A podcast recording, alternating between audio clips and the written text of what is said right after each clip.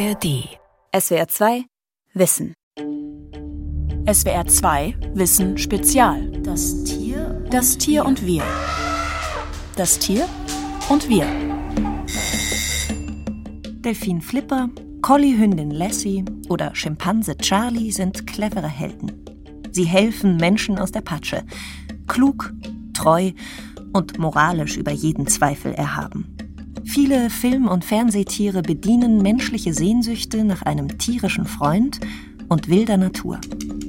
Oder aber sie werden ausgenutzt für unsere Lust am Grusel. Unter dem Killer-Image des weißen Hai leiden echte Haie bis heute. Die Arbeit mit Tieren am Set ist kompliziert. Viele moderne Helden entstehen daher längst am Computer. Was macht die tierischen Stars, von King Kong bis zum Katzenvideo, so faszinierend? Folge 10.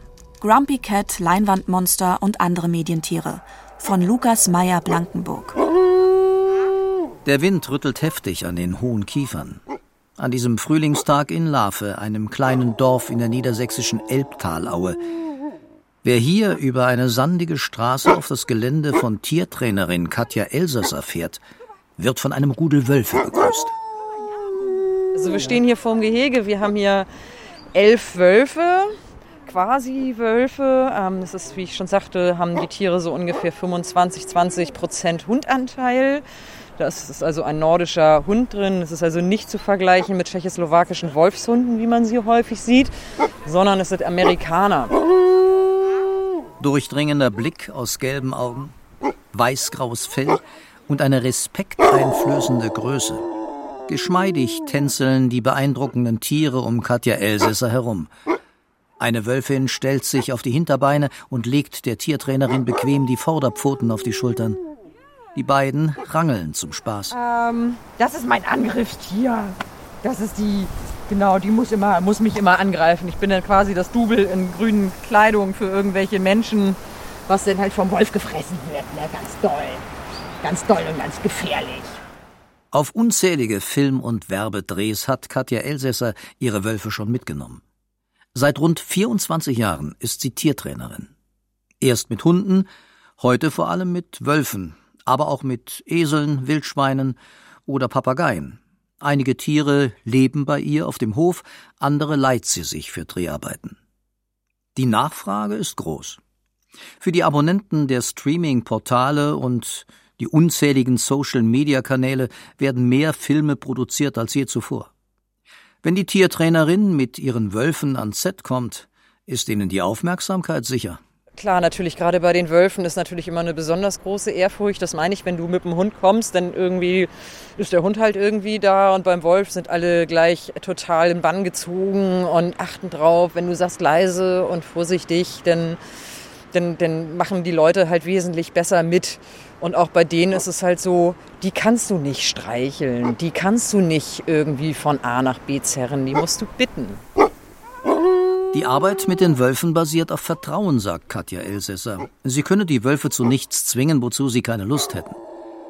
Im angrenzenden Kiefernwald geht sie regelmäßig mit den Tieren spazieren und übt mit ihnen, wonach sie im Moment gar nicht aussehen. Böser Wolf spielen.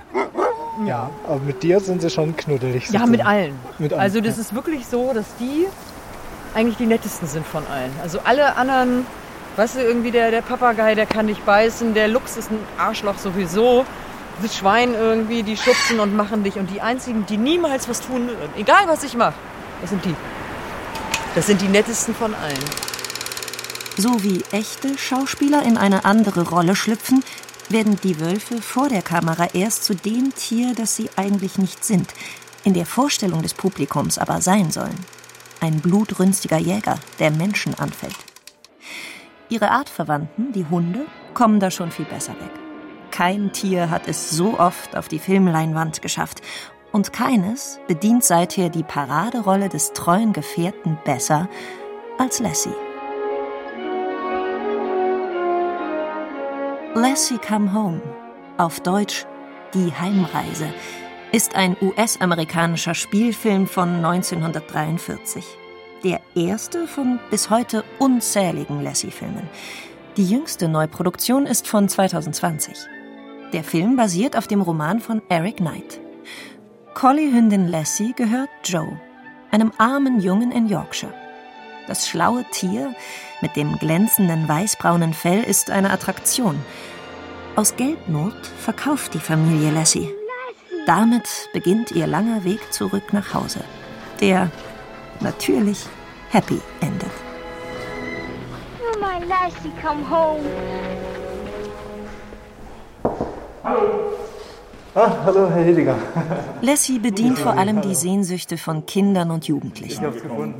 Auch der Filmwissenschaftler Vinzenz Hediger träumte als kleiner Junge von einem tierischen Freund wie Lassie oder dem Pferd Black Fury. Bedingungslos treu, mutig und clever. Also die, diese Tierfilme in diesem Sinne sind ganz nahe, nahe bei, beim imaginären Freund, hat man ja auch als Kind, nicht? dass man sich vorstellt, mit wem man so alles befreundet ist. Das sei aber nur ein Grund für den Erfolg tierischer Filmfreunde, sagt Vinzenz Hediger. Tiere auf der Leinwand funktionierten so ähnlich wie Nachrichtensprecher im Fernsehen. Diese besäßen eine ganz besondere Qualität, nämlich die der angenehmen Eigenschaftslosigkeit, wie der Filmwissenschaftler es nennt.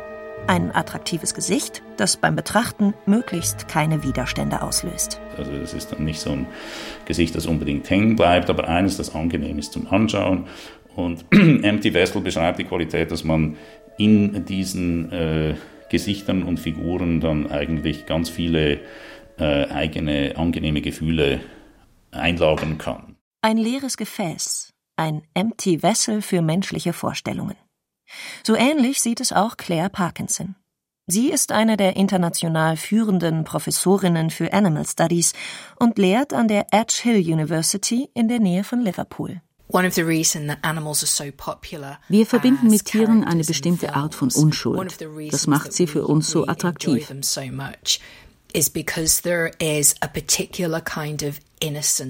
Tiere sind nicht politisch. Sie besitzen so etwas wie eine emotionale Transparenz. Wir können sie leicht verstehen.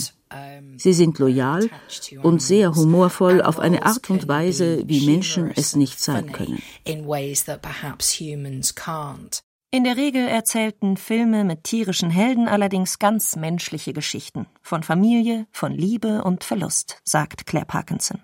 So we do see in these films and in these animal characters the reflections of our own very human concerns about the world.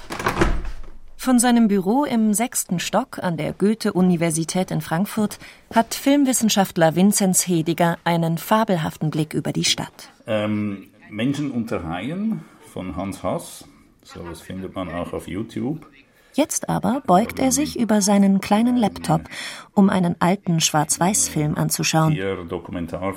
Zu sehen sind Männer auf einem Boot, die Tauchermasken aufziehen und sich ins Wasser werfen. Und ähm, das ist ein Film, der im Kino sehr, sehr erfolgreich war seinerzeit. Und das ist einer der, der frühesten äh, Tiefseetauchfilme. Der Dokumentarfilm Mensch unter Haien von Hans Hass gilt als Pionierarbeit. Noch unter den Nazis entstanden, aber erst 1947 veröffentlicht, zeigt der Filmemacher mit beeindruckenden Unterwasseraufnahmen das Leben im Meer. Gleichzeitig war das Abtauchen im Meer auch der filmische Versuch, an die evolutionären Ursprünge des Menschen zu gelangen. Und das ist eine ähm, Erhabenheitserfahrung durchaus im, im Sinne, in dem dieser Begriff in der modernen Ästhetik unter anderem bei Kant äh, vorkommt, also eine äh, Erfahrung der Natur als eine Überwältigung von Subjektivität.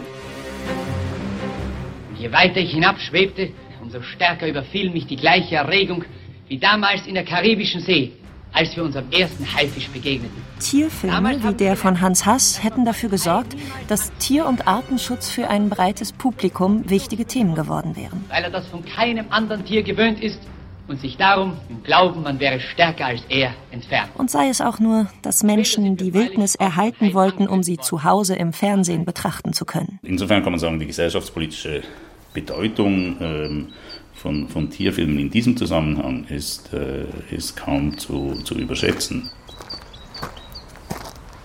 Die Busreiter bauen jedes Jahr ein neues Nest und äh, ich, ich, suche immer, äh, wo sie brüten, aber wenn ich es dann weiß, das weiß ich es. Äh. Ein Spaziergang mit dem Philosophen Kurt Riechelmann durch den Berliner Viktoriapark. Sein Rückzugsort während der Schreibpausen. Hier kann der Autor Vögel beobachten. Sein Buch über Krähen war ein großer Erfolg. Kurt Riechelmann macht sich viele Gedanken darüber, wie im Film über Tiere erzählt wird. Besonders über Tierdokumentationen kann er sich aufregen. Dass man wirklich so eine richtige Geschichte erzählt. Also sei es jetzt, dann hat man eine Schimpansenfamilie und, und da kriegt jeder einen Namen. Ja, ja Schimpansenfamilie, super gutes Beispiel. Ganz furchtbar. Diese Tendenz ist richtig furchtbar, weil sie immer so tut, als gäbe es eine Teleologie. Und was macht man mit einem was macht man mit einem, der stirbt, der aufgefressen wird? Was macht er? Wo, wo geht die Geschichte dahin? Da muss man sie abbrechen. Also, das machen sie natürlich nicht, sondern nehmen sie einen anderen und stellen ihn an die Stelle. Tierdokus sind heute ein Milliardengeschäft. Oft reisen die Filmteams mit fertigem Drehbuch in die Wildnis. Einer der berühmtesten deutschen Tierfilmer war der Zoologe Bernhard Cimek. 1959 lief sein Film Serengeti darf nicht sterben über den Serengeti Nationalpark in Tansania. Ein grandioser Erfolg. Und bei Schimek wird alles, alles, was er aufnimmt, selbst so ein Frosch, der ist so ein ganz kurzes Leben in einer spontanen Pfütze in, in der Steppe, in der Serengeti hat, der wird familialisiert. Das ist halt Familie, Mutter, Vater und treffen sich und dann äh, ziehen sie die Kinder groß. Aber das, das ist problematisch, aber Schimek kannte sich aus. Also der wusste etwas über die Tiere und hat dann diesen Weg eingeschlagen, das zu vermitteln, indem er das eben extrem vermenschlicht. Der Irrtum besteht für Kurt Riechelmann darin zu glauben, dass Schimek mit seinen Filmen tatsächlich zu einem besseren Verständnis von wilden Tieren beigetragen habe. Vermenschlichte Frösche oder Schimpansen mit Namen? Für Kurt Riechelmann sind viele Tierdokus problematisch. Und auch Filmwissenschaftler Vinzenz Hediger sagt, schon bei Tiefseetaucher Hans Hass seien die Leute nicht nur aufgeklärt, sondern mit Gruselgeschichten über Haiattacken vor den Fernseher gelockt worden. Wie wehrt man einen angreifenden Hai ab? Kriegt man dann vorgeführt. Die Lösung ist, man muss einen äh, Schirm aufspannen mit einem Haigesicht drauf und dann äh, fürchtet er sich, weil er denkt, das ist noch ein größeres Exemplar meiner Gattung, als ich das bin. Sowas kriegt man da vorgeführt. Sollte man vielleicht nicht ausprobieren. Nee. Don't try this at home. Ja, genau. 1975, rund 30 Jahre nach Hans Hass dokumentarischen Haiaufnahmen, wird ein Film in die Kinos kommen, der wie kein anderer das Image einer Tierart bis heute ruiniert. Mit Jaws, auf Deutsch Der weiße Hai von Steven Spielberg, beginnt das Blockbuster-Kino. Hollywood entdeckt den Tierhorror. Im Film ist der weiße Hai eine schwimmende Killermaschine, die wahl- und sinnlos Menschen tötet. Diese filmische Tradition wird nicht nur in den Fortsetzungen von Der weiße Hai fortgeführt, sondern auch in jüngeren Produktionen wie The Reef, Schwimm um dein Leben oder Deep Blue Sea. Die Professorin für Animal Studies Claire Parkinson sagt, dass der Hai im Film ein Killer geblieben ist. So sharks still feature heavily in films as predators and this notion of the mindless killing machine. Das aus Tierschutzperspektive vermutlich einzig Gute, das sich über der weiße Hai sagen lässt, ist, dass für die Dreharbeiten kein echtes Tier verwendet wurde. Der Killerhai ist bloß eine Gummiattrappe. Darf ich gleich was fragen? ja, ähm, natürlich. Es, mhm. ich, äh, es ist ein bisschen laut. Kann ich irgendwo leiser regeln? Ja. Mhm. Das müsste auf jeden Fall gehen. Peter Höfgen ist ins SWR-Studio nach Stuttgart mhm. gekommen. Für die Tierschutzorganisation PETA beobachtet er seit vielen Jahren die Bedingungen für Tiere am Filmset. Das hat auch seinen persönlichen Filmgeschmack beeinflusst. Ich versuche von vornherein, mich über Filme zu erkundigen und äh, meide äh, Filme, die Tiere auftreten lassen, weil ich die Hintergründe kenne. Ich weiß, kenne die Trainingsbedingungen, ich weiß, wie es am Set aussieht und das sieht man natürlich als Zuschauer nicht und mit diesem Wissen versuche ich diese Filme von vornherein auszuschließen. Für die Arbeit beim Film müssten Tiere auf den Punkt funktionieren. Und das ginge oft nur mit Gewalt und Zwang, meint Tierschützer Peter Höfgen. Er listet bekannte Beispiele auf von gequälten Filmtieren. Der Tiger im Blockbuster Life of Pi sei bei den Dreharbeiten fast ertrunken. Der Schimpanse in der Fernsehserie Unser Charlie sei von seinem Trainer geschlagen worden. Und für den Film Wasser für die Elefanten mit Christoph Walz und Reese Witherspoon seien Elefanten gequält worden. Und dann kamen Videoaufnahmen ans Tageslicht, wie die Elefantendame trainiert wird, und zwar mit Elektroschockern und Schlägen. Das waren ganz furchtbare Aufnahmen. So, und das sind alles Menschen, die äh, erzählen natürlich dann nach außen hin, diese Tiertrainer, nein, unseren Tieren geht's gut und das ist alles äh, wunderbar und die haben Spaß daran. Aber dem ist äh, aus meiner Sicht nicht Glauben zu schenken, sondern äh, man sollte wirklich vorsichtig sein, wenn man Filme mit Tieren äh, vor Augen hat. Rein rechtlich ist die Sache klar. Das deutsche Tierschutzgesetz schreibt vor, dass Tiere bei Filmaufnahmen nicht leiden dürfen. Kontrolliert werden könne das aber nicht, meint Peter Höfgen von Peter. Und den brancheneigenen Tierschutzzertifikaten traut der Tierschützer nicht.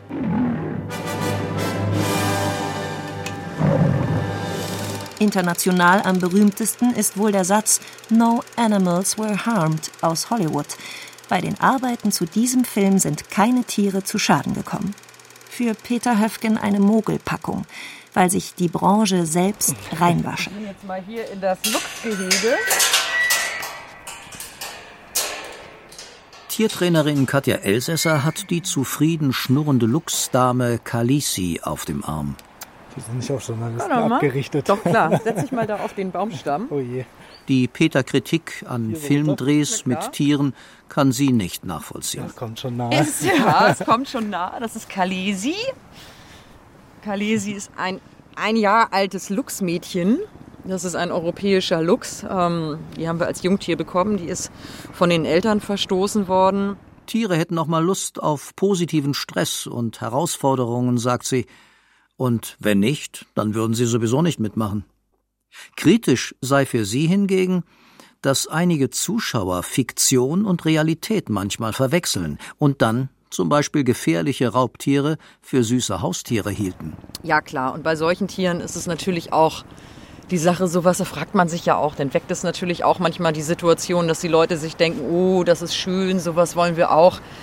Wir würden mit ihr zum Beispiel, würde ich jetzt auch keine Filme machen, wo ich jetzt zeigen würde, was für ein super tolles, tuffiges Haus, Haustier das ist. Weil das ist sie ganz sicher nicht. Es ist halt eine Wildkatze, es ist eine Raubkatze, die du jetzt auf dem... Ja, auf dem Kopf habe gerade. Ah. Neugierig knabbert Luchsdame Kalisi an dem Besucher in ihrem Revier. Kalisi. Aua, aua. Tatsächlich ließen sich einige Filmteams und Produktionsfirmen mittlerweile von Tierschutzorganisationen beraten, sagt Claire Parkinson, Expertin für Animal Studies. So soll verhindert werden, dass wegen eines Films ein Haustiertrend entsteht, der einer Wildtierart massiv schaden könnte. Bekannt wurde das Phänomen 2003 als sogenannter Nemo-Effekt. Nach dem Erfolg des Animationsfilms Findet Nemo war die Nachfrage nach dem exotischen Clownfisch angeblich massiv gestiegen. Ein Team der Oxford-Universität hatte jedoch einen ganz anderen Effekt festgestellt. Die Leute wollten keineswegs verstärkt Clownfische kaufen, suchten aber im Internet nach mehr Informationen zu der Tierart. Das gleiche hätten britische Wissenschaftler auch bei der berühmten Schneeeule der Harry Potter Filme beobachtet, sagt Claire Parkinson. Berühmte Filmtiere führten also nicht automatisch zu einer größeren Nachfrage nach entsprechenden Haustieren. So it's not always the case that popular animal depictions drive demand in a pet market. Auch die Arbeitsbedingungen für Filmtiere haben sich in den vergangenen Jahrzehnten verbessert. Schlechte Publicity wegen Tierquälerei will sich kein Filmteam leisten. Das Publikum ist sensibler geworden. Zur professionellen Standarbeit mit den Tieren kommen verbesserte Kameraführung und Schnitttechniken hinzu. Und gerade bei besonders anspruchsvollen Tierarten wie etwa Menschenaffen beobachtet Claire Parkinson, dass immer seltener überhaupt noch mit ihnen gedreht würde. Eine Filmreihe, in der Menschenaffen die Hauptrolle spielen, die aber vollständig ohne echte Schauspielaffen auskommt, ist Planet der Affen. In den drei neuen Filmen Cravolution, Revolution und Survival, entstanden zwischen 2011 und 2017, wird erzählt, wie Affen zur dominanten Spezies auf der Erde werden. Der Berliner Primatenforscher und Philosoph Kurt Riechelmann bleibt beim Spaziergang im Berliner Viktoriapark unvermittelt stehen, als er an eine Schlüsselszene im ersten der drei Filme denkt. Äh, das erste Wort, was dieser Affe sagt, ist Nein. Ja, total geil. Ja, ja. Ist einfach gut nehmen, also kein Bock. Mit Motion Capturing sind die Affen für die Filme entstanden. Starschauspieler Andrew Serkis spielte voll verkabelt den tierischen Helden, den Affen Caesar. Sein Spiel wurde aufgenommen und anschließend am Bildschirm mit der digitalen Animation des Affen verbunden. Auf der Kinoleinwand ist ein Deepfake zu sehen. Ein täuschend echter, digital animierter Affe, dessen Mimik aber von einem menschlichen Schauspieler stammt. Und zwar würde ich tatsächlich sagen, diese Lösung ist ungefähr so gut. Ähm, wie äh, bei der Höhle von Lascaux, wo wenn man das, wenn man das in das Original geht, man die ist einfach zerstört über die Bakterien und den Atem durch die Besucher und man jetzt in die Kopie gehen kann. Und die Kopie ist, also wenn man beides mal gesehen hat, die Kopie ist genauso gut. Das hängt natürlich immer von der Leistung der, der Schauspieler ab, aber in diesem Fall der, der Schauspieler und die Animationstechnik super. Die Hollywood-Autoren würden neue wissenschaftliche Aufsätze sehr genau lesen, meint Kurt Riechelmann. Nur so könne man Primaten derart gut spielen. Die moderne Animationstechnik erlaube es außerdem auf neue Art in Schauspielnähe, aber auch Unterschiede zwischen Mensch und Tier auszuloten. Der Spielfilm komme damit dem Wesen und Verhalten vieler Tiere deutlich näher als Dokumentarfilme, die im Stile des klassischen Storytellings über Wildtiere berichteten. Mehr dazu, wie sich die Beziehung von Mensch und Tier entwickelt hat, in Folge 1 dieses SWR2 Wissen Spezial. Und hier ähm, ist, oh, ich bin gesprungen. Da war ein Bärtest. Zu Besuch im verglasten Großraumbüro bei der Firma Cinechromatics in Berlin. Hier lassen Markus Frank und seine Kollegen Hochhäuser einstürzen, Autos explodieren oder Bären herumspazieren. Natürlich nur digital, für Filme, Werbespots oder Musikvideos animiert. Gerade zeigt Markus Frank am Computer ein Testvideo, ein auf der Stelle gehender Braunbär. Das sind so die ersten, wenn ähm, hier am Kopf sieht man, wie die Dynamik des Fells so ein bisschen mitgeht. Ähm, die Ohren wackeln. Und die Ohren wackeln, genau. Wie, wie verhält sich, wie glaubhaft ähm, funktioniert es schon? Das, man sieht auch, die Animation ist sehr hakelig, sehr drucklich, aber für den ersten Eindruck ist das schon sehr, sehr ähm, mhm. aussagekräftig. Mindestens drei Monate benötige man für die Charakterentwicklung also dafür ein Tier von der ersten 3D-Skizze zum fertig animierten Filmprotagonisten zu machen. Mit jedem Arbeitsschritt werde das Modell verfeinert. Form, Bewegungsmöglichkeiten, zum Schluss Fell oder Gefieder. Und diese kleinen Ringe, die auch zum Beispiel den Hals, die Federn hier umringen, das sind diese, diese Controller. Wenn man den anklickt, ich lasse mal einfach weiterlaufen, dann wird es auch gezeigt dann kann man eben genau den Bereich, den man markiert, so wie hier den, die Federn biegen, die Gelenke, die Gelenke biegen, den Kopf drehen. Und so muss man sich das vorstellen, animiert man den Charakter Bild für Bild. Dass in ein paar Jahren praktisch keine echten Tiere mehr am Set zum Einsatz kommen, glaubt Markus Frank nicht. Dafür ist das, was er und seine Kollegen am Bildschirm mühsam erstellen, zu teuer und zu aufwendig. Die Tier- und Filmwissenschaftlerin Claire Parkinson untersucht Animationsfilme mit tierischen Helden noch aus einer anderen Perspektive. Sie stellt fest, in der Regel sehen die animierten Charaktere zwar wie Tiere aus, ihrem Wesen nach seien sie aber durch und durch menschlich. One of the problems with Animationsfilme zeigen in der Regel Menschen, die aussehen wie Tiere. Ich meine damit, es ist eigentlich egal, welche Tierart sie verkörpern, sie könnten genauso gut Menschen sein. Alles Spezifische der Tierart ist weg. Sie stehen auf zwei Beinen, tragen Kleider und verhalten sich ganz nach unseren menschlichen Regeln. Damit erinnern moderne Animationsfilme auch an Internetphänomene wie Grumpy Cat. Also Bilder von der, wie es heißt, berühmtesten Katze der Welt. Die Katze der US-Amerikanerin Tabitha Bandisen hatte einen menschlich mürrischen Gesichtsausdruck, der Millionen Follower in den sozialen Medien weltweit entzückte. Von Grumpy Cat und ähnlich mürrischen Katzen gibt es seither unzählige Clips und GIFs. Die Original Grumpy Cat machte ihre Besitzerin mit teuren Werbeverträgen und TV-Auftritten reich. Der Name ist eine eingetragene Marke. This morning, Heaven got a little grumpier. Tartar sauce, known globally as Grumpy Cat, passed away this week peacefully in the arms of her mommy. Mit nur sieben Jahren starb Grumpy Cat 2019 an einer Harnwegsinfektion. Der Tod der Katze war weltweit in den Nachrichten.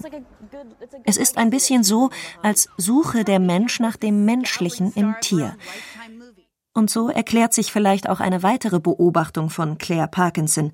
Trotz der digital schier unbegrenzten Möglichkeiten, Charaktere zu animieren, fiel der Forscherin auf, die animierten Tiere sind in der Regel heterosexuell und die Helden meistens Männchen. But as a rule, we tend to find that the main protagonists, even if they're animals, are usually depicted as male.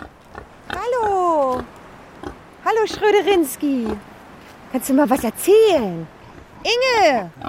Was hast du denn da? Ui, was hast du denn da über der Nase? In Larve bringt Tiertrainerin Katja Elsässer ihren zwei Schweinen ein paar Leckerlis. Das flinke braune Wildschwein Schröder ist eine echte Rampensau.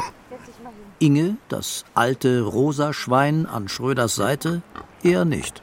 Sie soll mit Schröder leben und sie soll irgendwie glücklich sein. Die hat jetzt auch noch keine Filmerfahrung, muss sie auch nicht unbedingt. Das ist einfach die Kuschelfrau vom Schröder. Ja, und Schweinchen Band Und- wird sie auch nicht mehr. Nein, und Schröderchen, also Schröder, Wildschwein Schröder, der kann, wie gesagt, der kann lesen, schreiben, rechnen. Also der äh, spielt phänomenal, der läuft auf Positionen, der lässt sich abwinken, der setzt sich hin, der legt sich hin. Der ist halt einfach wahnsinnig intelligent. Jedes Tier habe einen eigenen Charakter, meint sie. Dementsprechend müsse sie ihre tierischen Schauspieler casten. Ja, und bei dem, wie gesagt, und wenn man was Ruhiges will, dann nimmt man lieber den introvertierten Esel, wenn man einen möchte, der einfach nur längere Zeit auf der Stelle steht, weil das macht er denn nicht so gerne. Der fängt dann an, an gerne irgendwelchen Quatsch zu machen und äh, lieber irgendwelchen Blödsinn anzubieten, der lustig ist, anstatt ernsthaft zu arbeiten. Aber das sind halt Schauspieler. SWR 2 Wissen Spezial. Folge 10. Grumpy Cat, Leinwandmonster und andere Medientiere. Von Lukas Meyer-Blankenburg. Sprecherin Johanna Zehentner. Sprecher Volker Riesch. Redaktion Vera Kern. Regie Günter Maurer. Ein Beitrag aus dem Jahr 2022. SWR 2 Wissen. Alle Folgen in der ARD Audiothek. Manuskripte und weitere Informationen unter swr2wissen.de.